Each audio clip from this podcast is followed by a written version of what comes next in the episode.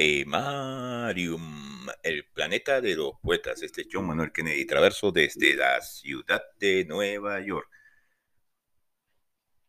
Félix López de Vega y Carpio fue un poeta y dramaturgo español, muy conocido, por cierto, para muchas personas, para otras tal vez quizás no. Aparte, él nació un 25 de noviembre de 1562. Y también dejó de existir un noviembre 27, casi dos días después de su santo, que cumplía su nomástico, el 27 de eh, sí, me parece que, no, no, murió el 27 de agosto de 1635, eso es lo que pasa. Nació en Madrid y murió en Madrid, eso es lo que es. Bueno, fue dramaturgo, uno de los más importantes poetas escritores del siglo de oro español. Eh, la extensión de su obra lo pone como uno de los autores más prolíficos, no solamente en España o de la lengua castellana, sino de la literatura universal. Miguel de Cervantes Saavedra decía el Phoenix ah, de los ingenios y monstruo de la naturaleza por la cantidad de obras que hizo, que se le atribuyen 3.000 sonetos, entre otras novelas, epopeyas, eh, algunos poemas didácticos y centenares de comedias eh, que algunos aseguran fueron 1800. al menos Juan Pérez de Montalbán asegura que fueron 1800 comedias, que también fue otro dramaturgo español de la época o cerca de esa época.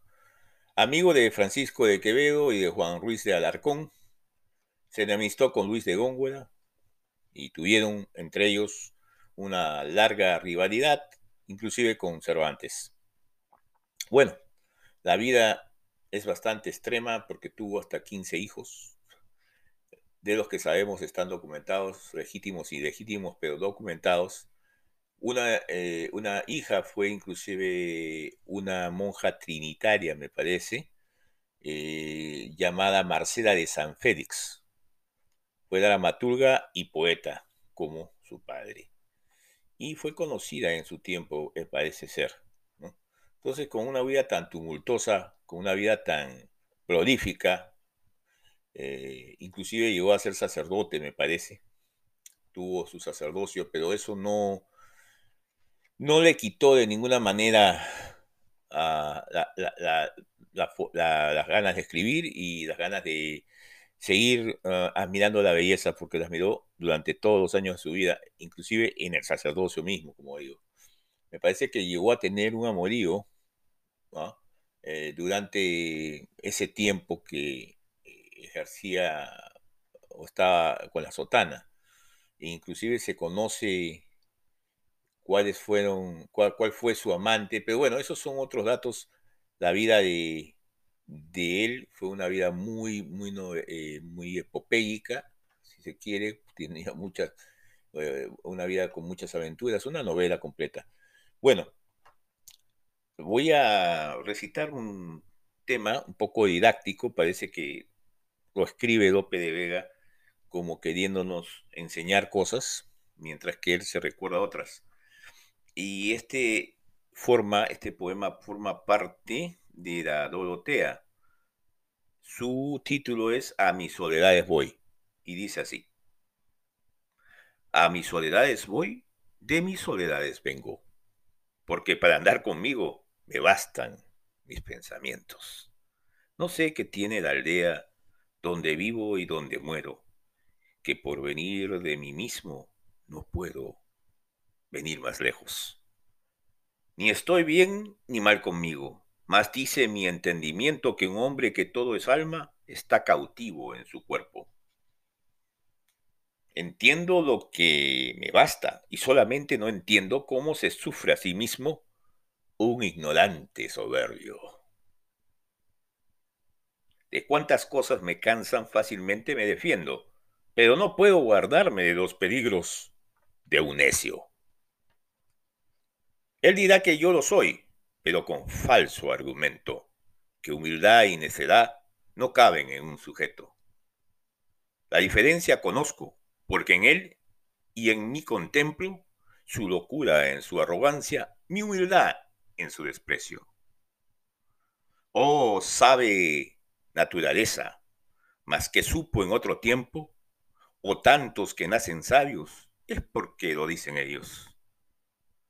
Solo sé que nada sé. Dijo un filósofo, haciendo la cuenta con su humildad, a donde lo más es menos. No me precio de entendido, de desdichado me precio, que los que no son dichosos, ¿cómo pueden ser discretos? No puede durar el mundo porque dicen y lo creo, que suena vidrio quebrado y que ha de romperse presto. Señales son del juicio ver que todos le perdemos, unos por carta de más, otros por carta de menos. Dijeron que antiguamente se fue la verdad al cielo, tal la pusieron los hombres que desde entonces no ha vuelto. En dos edades vivimos, los propios y los ajenos, de plata los extraños y de cobre los nuestros. ¿A quién no dará cuidado, si es español verdadero, ver los hombres a lo antiguo y el valor a lo moderno? Dicho Dios que comiera su pan el hombre primero, con el sudor de su cara por quebrar su mandamiento. Y algunos inobedientes a la vergüenza y al miedo, con las prendas de su honor han trocado los efectos. Virtud y filosofía pedigran con ciegos. El uno se lleva al otro, llorando van y pidiendo. Dos podos tiene la tierra, universal movimiento. La mejor vida, el favor, la mejor sangre, el dinero. Oigo tañer las campanas y no me espanto, aunque puedo, que en lugar de tantas cruces haya tantos hombres muertos. Mirando estoy los sepulcros cuyos mármoles eternos están diciendo sin lengua que no lo fueron sus dueños. Oh, bien haya bien los hizo, porque solamente en ellos de los poderosos grandes se vengaron los pequeños. Sin libros y sin papeles, sin tratos, cuentas ni cuentos, cuando quieren escribir, piden prestado el tintero. Sin ser pobres ni ser ricos, tienen chimenea y huerto, no los despiertan cuidados ni pretensiones, ni pleitos. Ni murmuraron del grande, ni ofendieron al pequeño, nunca como yo firmaron para bien ni Pascua dieron. Con esta envidia que digo, y lo que pasó en silencio, a mis soledades voy, y de mis soledades vengo. Este fue Félix López de Vega y Carpio, conocido como el Fénix del ingenio y el monstruo de la naturaleza. Muy bien, Muchas gracias, me despido. Este fue John Manuel Kennedy Traverso desde la ciudad de Nueva York.